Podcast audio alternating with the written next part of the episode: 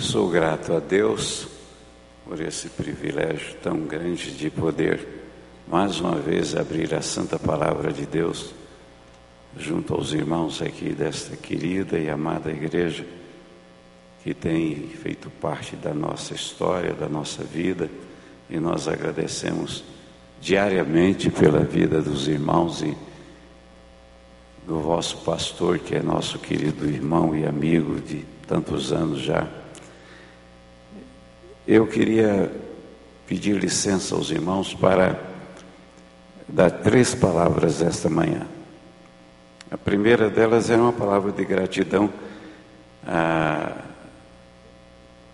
por essa gratidão do coração da igreja em relação ao ministério da palavra, o fato de sermos pastores e termos recebido a bênção de Deus de estar à frente do rebanho do Senhor e Deus ter nos abençoado por tantos anos assim. É uma graça que você não pode imaginar. Ontem estávamos conversando com o pastor Pascoal e nós dizíamos: não há nada mais sublime na face da terra do que a igreja de Cristo. É a coisa mais preciosa da minha vida, pessoalmente. Eu me sinto extremamente realizado na vida pelo fato de ter sido escolhido por Deus para estar no ministério da palavra por esses anos todos. Há 46 anos prego o evangelho da graça de Cristo como evangelista e há 43 como pastor. E eu tenho em 43 anos de vida à frente do rebanho de Jesus só motivo de gozo, de alegria, de felicidade. Eu creio, uns irmãos, pode ser que eu seja um estranho no ninho, mas eu não tenho um só motivo de queixa e de tristeza na minha vida de pastor. Todo o tempo desta vida de pastor que Deus me deu é de grande alegria, de grande felicidade, pelo fato de ter recebido esta incumbência do Espírito Santo de Deus. Eu quero agradecer aos irmãos aqui também pelo carinho e amor que os irmãos tiveram comigo, com a minha família, nesses anos todos. Já somos, ah, que nós nos conhecemos são 22 anos, que é a primeira vez que eu preguei aqui a convite do pastor. Mas 13 anos para cá é, é quando os irmãos resolveram colocar a bênção de Deus em cima da vida da gente. É bênção mesmo, não só do ponto de vista do cuidado da minha saúde, que foi muito bom estar aqui nesta cidade e ser ah, aqui recebido de uma maneira muito feliz. Ah, uma equipe de médicos muito competente foi quem participou do transplante de fígado e me deu eu o privilégio de ter vivido mais esses 13 anos, que já era para não estar ah, vivendo, mas ele me, me deram esse privilégio, creio, criados pelo Espírito Santo de Deus, mas os irmãos estiveram cuidando de mim. Um dos diáconos dessa igreja me deu um apartamento para eu ficar ah, quatro meses morando com a minha família. Ah, eu não sei nem se ele ainda está aqui, está mais aqui não, parece que está em Vitória do Espírito Santo, né? que é irmão Marconi, foi uma bênção na nossa vida. Minha esposa ora pela família junto comigo todos os dias, agradecendo esse carinho dos irmãos por nós. Saibam que a bênção do Senhor há de ser ainda uh, multiplicada na vida dos irmãos muito mais pelo carinho que os irmãos tiveram para comigo e com a minha família porque eu quero lhes dizer de todo o coração, é uma coisa que eu reconheço: Deus gosta de mim. E se você me abençoa, você vai ser abençoado por esse Deus. E foi isso que essa igreja recebeu a benção de me abençoar, porque Deus é bom, como o pastor acabou de dizer. Deus é bom demais. Essa é a minha primeira palavra. Muito obrigado de coração. Eu estou aqui hoje com a minha esposa e meu filho, Felipe, que estão ali. Fiquem de pé, por gentileza. me acompanham. A igreja, foi a igreja, eles estão aqui por causa da igreja. A igreja obrigou-os a vir comigo, dizendo: cuidem do nosso pastor. E eles vieram para cuidar do papai aqui e do esposo. E é uma bênção ter essa, essa, esse cuidado, esse carinho da igreja. Muito obrigado, irmão. De coração, obrigado. Eu sou extremamente feliz e agradecido pela graça de Jesus é, despejada pela Igreja de Cristo sobre as nossas vidas. Essa é a primeira palavra. A segunda palavra é uma preocupação que o Espírito Santo colocou no meu coração. Já declarei aos irmãos aqui da outra vez que tivemos juntos, que é a minha preocupação com a família de Deus. Você é crente, membro da igreja, mas além de você, existe alguém da sua família que é família de Deus. Não está aqui, não está junto conosco aqui, não está tendo o privilégio de ter essa alegria de cantar esses hinos com a gente, de ter essa amizade que você tem aqui, mas são da família de Deus, é sua casa, é seu filho, sua filha, é seu cunhado, sua, sua cunhada, é seu sogro, sua sogra, é o seu avô, sua avó, seu pai, sua mãe, é sua família. Não está aqui, mas saiba que Deus abençoa sua família toda.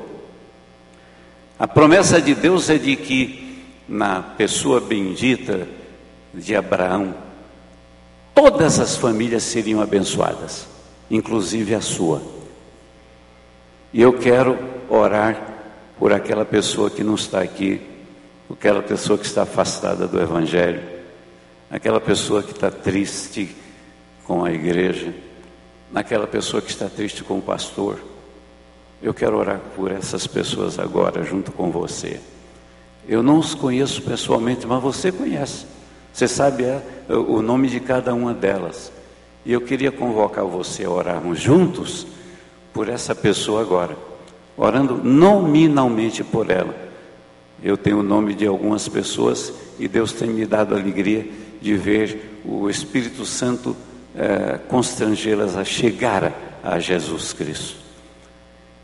Eu tenho tido o privilégio de ver na nossa igreja, eu tenho hoje o privilégio de estar dirigindo duas igrejas ali no Recife, e vejo pessoas da família da igreja se chegando com essa preocupação da igreja de orar especificamente pela salvação daquela pessoa que precisa de Jesus e mesmo estando dentro do nosso lar, se afastam por qualquer motivo, porque Deus tem amor também por essas pessoas.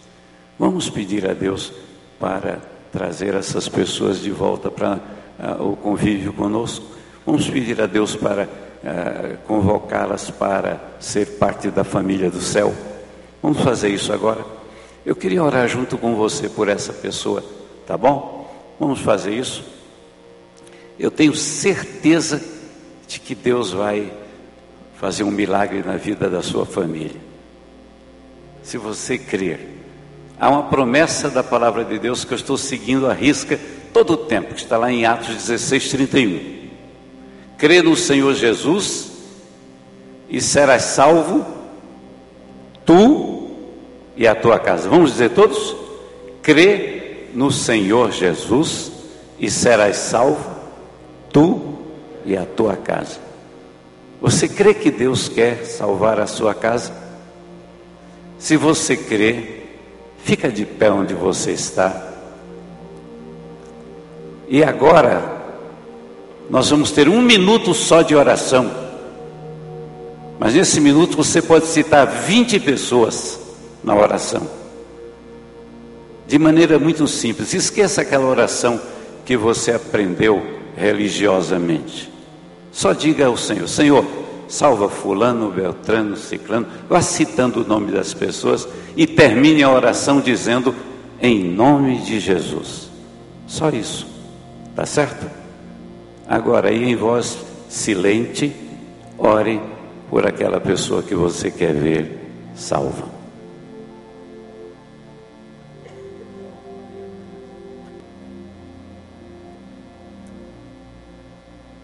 Obrigado, Pai, porque o Senhor acaba de ouvir o nome de centenas de pessoas, se não milhares, que o Senhor sabe que nós amamos, que o Senhor sabe que nós temos o desejo sincero no coração de vê-las se achegando ao Evangelho da graça de Jesus.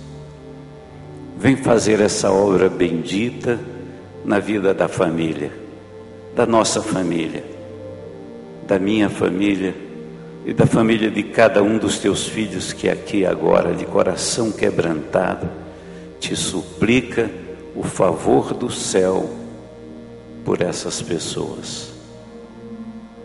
Atende a nossa oração, Pai, a nossa súplica, o nosso clamor porque nós fazemos crendo de todo o nosso coração no poder do Teu Espírito Santo, do Espírito de Cristo, que agora pode tocar o coração dessas pessoas, estejam onde elas estiverem, porque elas precisam de Ti. Nós te suplicamos no nome de Jesus. Amém.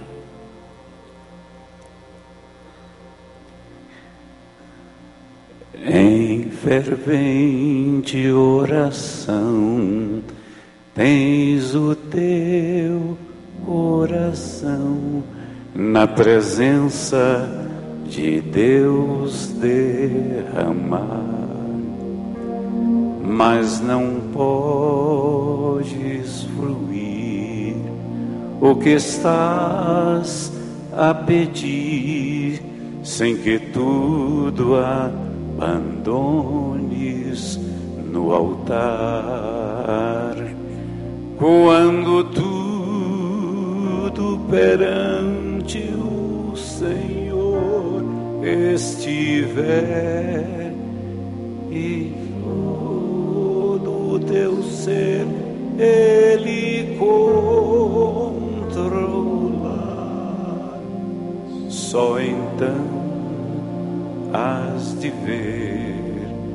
Que o Senhor tem poder quando tudo deixares no altar.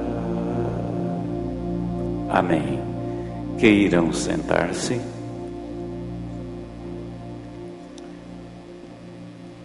Queridos, eu quero agora na terceira palavra chamar a sua atenção para um texto simples da palavra de Deus.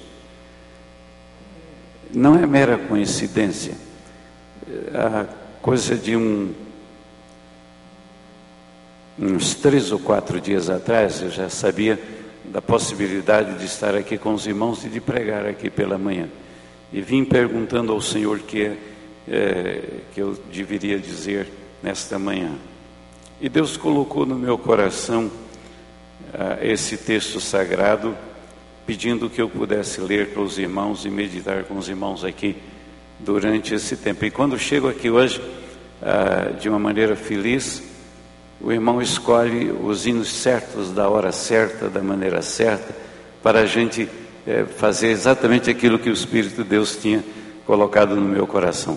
No primeiro capítulo de João, o Evangelho, quando você chega ao verso é, de número 15 em diante, ele diz assim: João dá testemunho dele, ele exclama: Este é aquele de quem eu falei, aquele que vem depois de mim é superior a mim, porque já existia antes de mim. Todos recebemos da sua plenitude. Notem a, a, a maneira como o evangelista coloca a palavra do Senhor. Porque todos recebemos da sua plenitude. Eu e você recebemos da plenitude dele. Graça sobre graça é o que nós recebemos. Graça sobre graça. Pois a lei foi dada por intermédio de Moisés, a graça e a verdade vieram por intermédio de Jesus Cristo. Ninguém jamais viu a Deus, mas a o Deus unigênito que está junto do Pai o tornou conhecido. Eu fiquei meditando na palavra de Deus e, e essa palavra veio ao meu coração uh, com algumas questões e, e me alegrou muito o coração e por isso o Espírito Santo, creio, colocou em mim o desejo de chamar a vossa atenção para essa experiência gloriosa da graça. A graça de Deus que nos foi dada por intermédio de Jesus Cristo nos torna plenos do conhecimento de Deus, deste Deus maravilhoso, deste Deus bondoso, deste Deus fiel, deste Deus que ama cada um de nós com um amor absolutamente incompreensível. Se é algo que eu não consigo entender, como é que Deus foi gostar de uma pessoa como eu sou. Eu reconheço que eu tenho tantos limites, tantas dificuldades, eu sou negligente de maneira tão profunda, com tantas coisas no reino de Deus, apesar de Ele ter me amado tanto, de ter feito tanto por mim, de ter cuidado de mim desde que criancinha.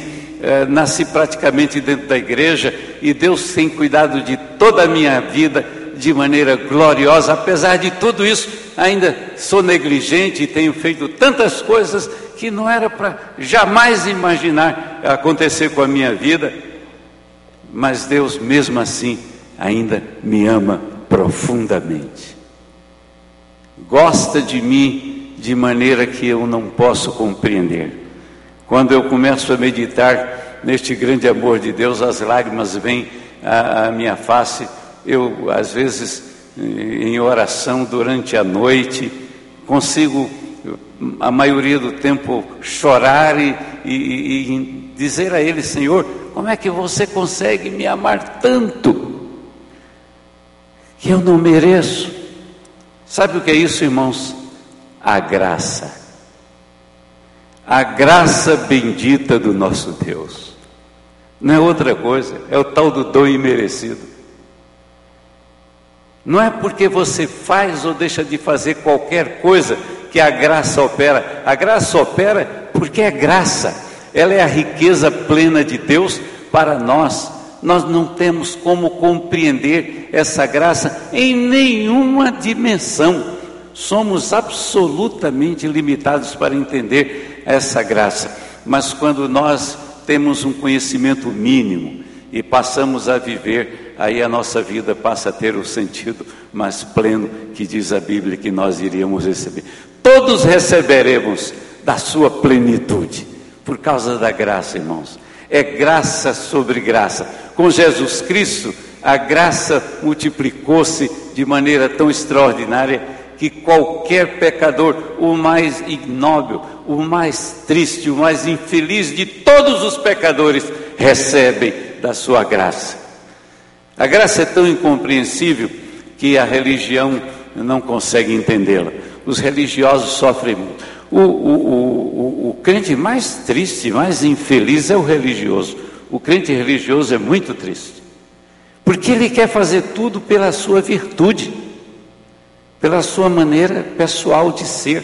Ele entende que se ele fizer isso, aquilo, aquilo, aquilo outro, ele compra o benefício de Deus. Eu quero dizer a você que não compra nada.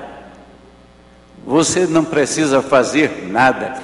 Você só precisa aceitar a graça bendita e rica do nosso Deus, porque é essa graça que nos dá tudo o que nós precisamos e nos dá, como a própria palavra diz, muito além daquilo que pedimos ou até pensamos. Essa graça opera em nós o benefício uh, do Senhor. Quando o, pastor cita de maneira feliz a respeito uh, da dedicação do apóstolo Paulo, ele diz: pela graça de Deus eu sou o que sou, é isso mesmo. Nós não temos nada a não ser pela graça bendita do nosso Deus. E é essa graça que faz esses milagres extraordinários no meio da nossa vida. como crentes, como família de Deus.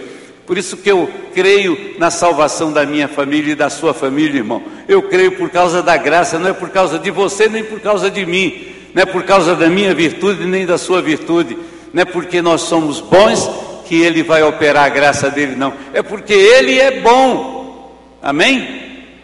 Diga, Deus é bom. E é por ele que ele opera essa é, vida miraculosa na sua vida. É por ele, pela bondade dele. Eu posso garantir isso, que a graça de Deus é a graça cheia de virtude, de poder, de poder extraordinário que a gente não imagina. Eu estive durante algum tempo visitando o uh, presídio lá em Recife chamado Aníbal Brum. Eu visitava praticamente toda semana aquele presídio. Nós tínhamos um, uma congregação dentro do presídio chamado Igreja da Liberdade. E era interessante porque muitas pessoas realmente eram libertas ali. Uh, tínhamos cerca de já 300 pessoas fazendo parte da igreja. Batizávamos lá dentro mesmo, numa piscinazinha que, que, que foi comprada só para fazer o batistério e batizávamos as pessoas ali dentro mesmo. Era uma coisa extraordinária o trabalho que eles faziam ali. Como não tinha muita coisa o que fazer, eles faziam culto de manhã, de tarde e de noite. E é, eram cerca de 4.500 homens morando dentro daquele presídio. É uma coisa muito triste. E uma certa feita, quando ali chegamos, fomos é, desafiados pelo comandante daquela instituição. É, porque tinha um indivíduo ali dentro, um, um cidadão, que era considerado extremamente periculoso. Ele havia eh, cometido mais de 60 homicídios ah, na sociedade e havia sido preso e tinha mais de 400 anos de prisão na, na história da, do, do julgamento dele. E dentro do presídio Aníbal Bruno, ele já tinha conseguido matar 12 eh, companheiros. Já tinha feito mais 12 homicídios lá dentro do presídio. E quase que mensalmente havia uma revolta no presídio e ele era quem encabeçava tudo aquilo. E aquele homem disse: Pastor, nós temos aqui uma das maiores dificuldades aqui, que é esse cidadão assim, é ele quem está perturbando toda a instituição, a gente não tem nem eh, como cuidar dessa instituição direito. E eu disse para ele, mas eu tenho plena certeza que Deus pode ajudar o senhor, comandante, tirando esse cidadão daqui ou convertendo o coração dele. E ele disse, pastor, ele não é um ser humano, ele é como se fosse um animal irracional não tem nenhum valor ético que se possa dizer que exista na, na, na, no coração dessa pessoa. E eu disse, mas é, Deus é Deus, Deus pode tudo isso. E oramos e pedimos, e Deus me pediu ah, que eu fizesse um esforço para estar lá com aqueles irmãozinhos lá, orando por aquele cidadão. Falamos na congregação para orarmos por ele. E alguns próprios da congregação diziam: Nós temos muito medo dele, ele é extremamente perigoso aqui. E marquei com o pastor da congregação para nós irmos lá e passarmos lá alguns dias. O comandante disse: Pastor, não é muito bom não para o senhor. A coisa aqui é muito perigosa. Eu disse: Mas não tem importância, eu fico junto com o pastor no, na cela dele. Ele é, era um dos presos que já era pastor ali dentro. Eu fico na cela dele, durmo com ele lá. Eu fico uns dias, eu vou tentar ver se consigo uh, encontrar esse homem. E Deus me permitiu que eu ficasse cinco dias ali dentro. Fiquei preso durante cinco dias ali com eles. Não é coisa muito fácil, não. Mas Deus nos permitiu. Era uma cela especial, porque era a cela daquele colega, daquele irmão lá, nosso em Cristo. E, e eu fiquei com ele lá e ficamos fazendo o culto durante os três expedientes. E eu pedi a Deus o privilégio de ter um encontro com aquele cidadão. E nós oramos numa manhã de seis horas da manhã, E quando nós terminamos a oração, fomos ao café, era uma coletividade razoável de umas 100 pessoas tomando café ao mesmo tempo. Aquele cidadão entrou para tomar café naquele mesmo horário. E ele disse: aquele ali chegou. E eu notei que todo mundo se separava dele na mesa. E eu pedi coragem a Deus, fui até onde ele estava e conversei pessoalmente com ele. Ele disse: Eu gostaria de conversar com você. Ele disse: Eu não tenho nada para conversar com o senhor. Eu disse: Sou eu que tenho que conversar com você, não é você que tem que conversar comigo. Ele disse: E o senhor me conhece da onde? Eu disse: Conheço você daqui. Eu sei que você aqui é o chefe de muita gente aqui. E eu queria ter um, um, uma conversa com você. Eu sou pastor, sou pregador do Evangelho. E eu tenho certeza que Deus tem um regalo. Ele disse: Que Deus, que coisa nenhuma, eu não acredito em nada disso. Eu disse: Mas Ele acredita em você. Ele disse: Ele acredita em mim? Não é possível. Eu digo: Acredito. Você é um filho de Deus, você não sabe, mas é. E nós começamos a conversar com ele. Ele permitiu que conversássemos quase 40 minutos e conversamos, citamos a palavra de Deus várias vezes para ele. Marcamos o encontro no outro dia seguinte, no outro dia. Foi ele logo quem me procurou para estarmos juntos. E nós abrimos a Bíblia e depois de mais ou menos uns 15 minutos de pregação da Santa Palavra de Deus, dizendo que ele precisava crer em Jesus, que ele precisava confessar os pecados dele a Jesus, que Jesus tinha poder de, de curar a alma dele que Jesus curou o primeiro habitante do céu. Era um ladrão, homicida, que lá na cruz Jesus disse: Hoje mesmo estarás comigo no paraíso.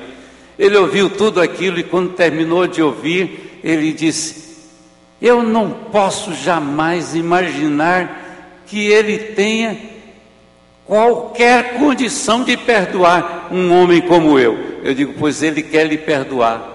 É só você se arrepender que Ele lhe perdoa. E ele, de joelho no chão daquele presídio, junto comigo, entregou a vida dele a Jesus.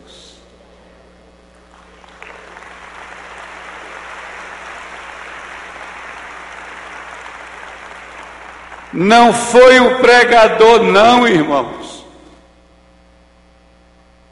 Não foi esse irmão que está aqui que falou com ele, não. Foi a graça, a graça bendita e poderosa de Jesus. É meu irmão em Cristo até hoje, ligado, tornou-se diácono daquela igreja da liberdade lá dentro e passou a ser pregador. Depois de aproximadamente quatro anos, ele teve a liberdade provisória para sair eu saí com ele, fui até a casa dele, a família dele o rejeitou, disse: Não quero saber de você. Com esse negócio de ser crente, agora é que eu não quero saber de você. Enquanto era bandido, era da família. Agora aceitou Jesus, a família não queria mais saber dele. Ele voltou e pediu ao comandante para morar dentro do presídio. Está morando dentro do presídio até hoje. E é pregador do Evangelho de Jesus Cristo. É a graça que faz isso. Só a graça de Jesus.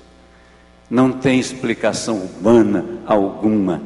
Não tem ciência nenhuma que explique o que a graça pode fazer. Este poder maravilhoso da graça de Jesus. Graça sobre graça. Notem, a lei veio por intermédio de Moisés, mas a graça e a verdade vieram por meio de Jesus Cristo. É nesta operação bendita da graça de Jesus que nós temos a verdade de Deus revelada em nós. A verdade plena do Evangelho acontece pela graça de Jesus na nossa vida. Como é rica a experiência da graça do Senhor em nós. Eu tenho na experiência da palavra de Deus, ah, quando eu leio o texto da carta aos Hebreus, uh, o primeiro capítulo, me mostra que a, a graça tem é, é, é esta personificação do Filho de Deus. Diz assim: Pois qual dos anjos alguma vez disse: Tu és meu filho, eu hoje te gerei, e outra vez eu serei seu pai e ele será meu filho. E ainda, quando Deus introduziu o primogênito no mundo, diz: Todos os anjos de Deus o adorem.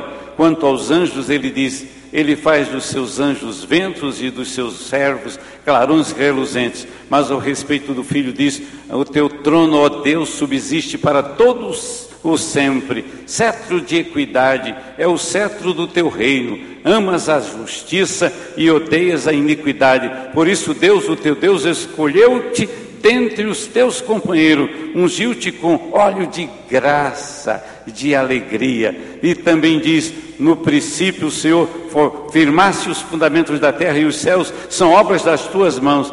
Eles perecerão, mas tu permaneces permanecerás, envelhecerão como vestimentas, tu os enrolarás como uns mantos, como roupas serão trocados, mas tu permaneces o mesmo e teus dias jamais terão fim ao qual dos anjos de Deus alguma vez disse: Senta-te à minha direita até que eu ponha os teus inimigos ah, ah, como, como estrado dos, dos teus inimigos, um estrado ah, para os teus pés. É a palavra de Deus que nos diz com clareza: os anjos não são todos eles espíritos ministradores enviados para servir aqueles que hão de herdar a salvação? É assim. Deus fez Jesus trazer-nos a graça que nos dá a salvação bendita. Uma das coisas mais sublimes da graça, irmão, é que eu creio que a graça nos constrange. A graça nos constrange a vivermos na fidelidade. Olha o que diz o apóstolo Paulo na segunda carta aos Coríntios, no capítulo 5, a partir do verso eh, 14. Ele diz: porque o amor de Cristo nos constrange, sabendo nós isto. É o que ele coloca de maneira muito singular. O amor de Cristo nos constrange, porque estamos convencidos de que um morreu por todos, logo todos morreram. Ele morreu por todos para que aqueles que vivem já não vivam mais para si mesmos, mas para aquele que por eles morreu e ressuscitou. Para mim, essa é a operação da graça, que com amor bendito diz a mim, Miquel, eu quero que você seja fiel. Sabem, queridos, algumas coisas não acontecem na nossa vida porque nós não temos tido a capacidade de ser fiéis ao Pai. Não há nada que toque mais o coração de Deus do que a fidelidade. Aqueles que andam em fidelidade para com Deus conhecem bem como Deus é maravilhoso com aqueles que são fiéis. A Bíblia tem várias histórias que nos mostram isso, como a história de Abraão, como diz Isaías, foi considerado amigo de Deus. A fidelidade era tanta com Deus que Deus chega a desejar destruir Sodoma e Gomorra e diz: Eu não comunicaria isso a Abraão, meu filho? Deus se sentindo obrigado a comunicar a Abraão o que ia fazer com Sodoma e Gomorra. Tal a fidelidade de Abraão para com Deus era tão grande que Deus admitia o fato de ter que dizer a ele como ia agir é, naquela cidade. E por que ele fazia aquilo? Por causa da família de Abraão. Ali estava Ló, família de Abraão, o seu sobrinho, que não estava vivendo de acordo com a vontade de Deus, mas Abraão quis salvar aquele seu sobrinho, e a Bíblia diz com clareza de que Deus salvou Ló por causa da fidelidade de Abraão. A graça de Deus, irmãos, nos constrange a chegar à fidelidade de Deus. Ele deu aquilo que é o máximo por nós, que foi seu filho para morrer na cruz por nós, e nós nos sentimos devedor de tudo aquilo que ele fez por nós ao morrer na cruz por nós, nada mais do que ser fiéis para fazermos com que ele sinta que nós entendemos o seu amor para conosco. Ele quer a nossa fidelidade. Abraão foi fiel e Deus abençoou a sua fidelidade. Outro fiel que alegra muito o meu coração é Moisés. Que obra maravilhosa Moisés fez, que obra extraordinária. Nenhum homem chegou a fazer nada semelhante na história da humanidade igual Moisés fez. Já depois de idoso, é coisa que Deus faz Deus convoca a gente para ser pastor é por causa da graça mesmo. Porque não tem outra razão. Como é que Deus convoca um homem como Moisés para ser líder? Ninguém faria isso. 80 anos de idade, eu quero você para fazer uma obra para mim. Com 80 anos? Decrépito, já doente, gago, não falava direito. E Deus convida: Eu quero você, com 80 anos. E o que fez Moisés conseguir realizar aquela obra bendita e maravilhosa? A fidelidade. Deus foi fiel a Moisés o tempo todo e Moisés foi fiel a Deus. A fidelidade que a graça de Deus colocou no coração de Moisés fez que Moisés honrasse o seu Deus durante 40 anos naquele deserto. Deus cuidou dele e cuidou daquele povo por causa da fidelidade daquele líder. Como Deus honra a fidelidade. Há um versículo da Bíblia que alegra o meu coração e que me faz entender tudo aquilo que aconteceu com a vida de Moisés, até mesmo quando ele não conseguiu ser fiel e bateu naquela rocha ah, duas vezes, quando Deus só pediu para ele falar, e Deus disse: Porque você não deu bom exemplo, você não entra na terra. Eu nunca consegui entender aquilo como pastor e como leitor da Bíblia. E eu dizia, mas Deus, ele não merecia, só por causa disso ele não entrou. E lá, quando em Deuteronômio, Moisés pede a Deus para entrar, ele olha a terra e vê aquela terra maravilhosa, a terra que manda leite e mel, a terra que toda a bênção prometida estava nela. E Moisés sente o desejo de entrar e diz para Deus: Senhor, deixa eu entrar. E Deus falando com Moisés diz: Basta, cala-te. Deus não deixou Moisés entrar. Mas sabe por que eu creio que Deus respondeu daquele jeito? Basta cala-te. Porque se Moisés tivesse pedido mais uma só vez, Deus não aguentaria. Deus tinha deixado ele entrar. Tal a fidelidade daquele servo. Meu amado, Deus nunca deixa de atender aquele filho que é fiel. Às vezes a gente não quer ser fiel por causa de uma tolice, um valor bobo da nossa vida, da nossa família, da nossa empresa, do nosso curso, do nosso título de doutor. Por causa de uma tolice a gente não quer ser fiel. No entanto, se fôssemos fiéis, a qualquer custo, Ele iria nos dar a bênção maior. É isso que Ele quer fazer contigo, dar a bênção maior. Põe tudo no altar de Deus. A graça é que te constrange para ser fiel.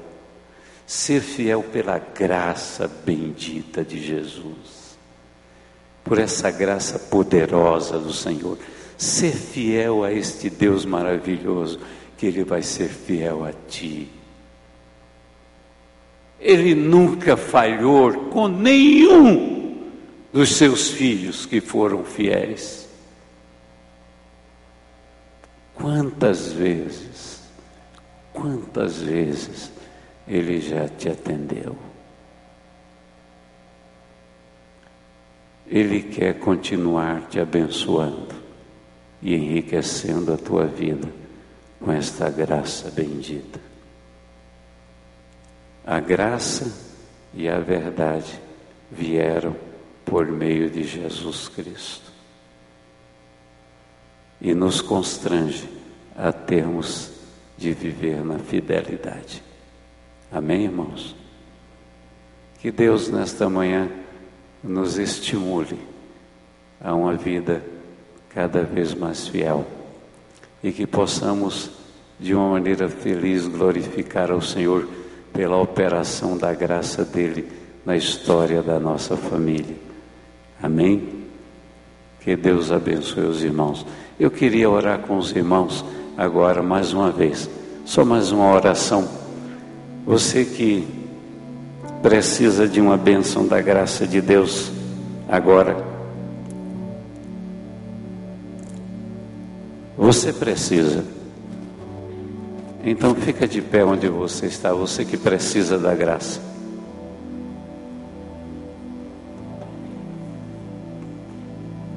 Oh meu Pai, olha para esse teu povo aqui que está em pé. E que está clamando no coração pelo poder bendito da tua graça. Este povo que quer sair com a graça multiplicada em sua vida nesta hora. Este povo que quer a sua família toda abençoada por tua graça, Senhor. Senhor, nós te suplicamos que ouças o clamor de cada coração aqui que dês a cura para aquele que precisa da tua cura, que dês a libertação para aquele que precisa da libertação, que dês o sustento para aquele que precisa do sustento do Senhor. Que o Senhor dê a bênção de vivermos na fidelidade e compreendermos que a tua graça nos basta. Nós te agradecemos de coração por este momento feliz na tua presença e por sabermos que saímos daqui vitoriosos com a graça de Cristo. Em nome de Jesus. Amém.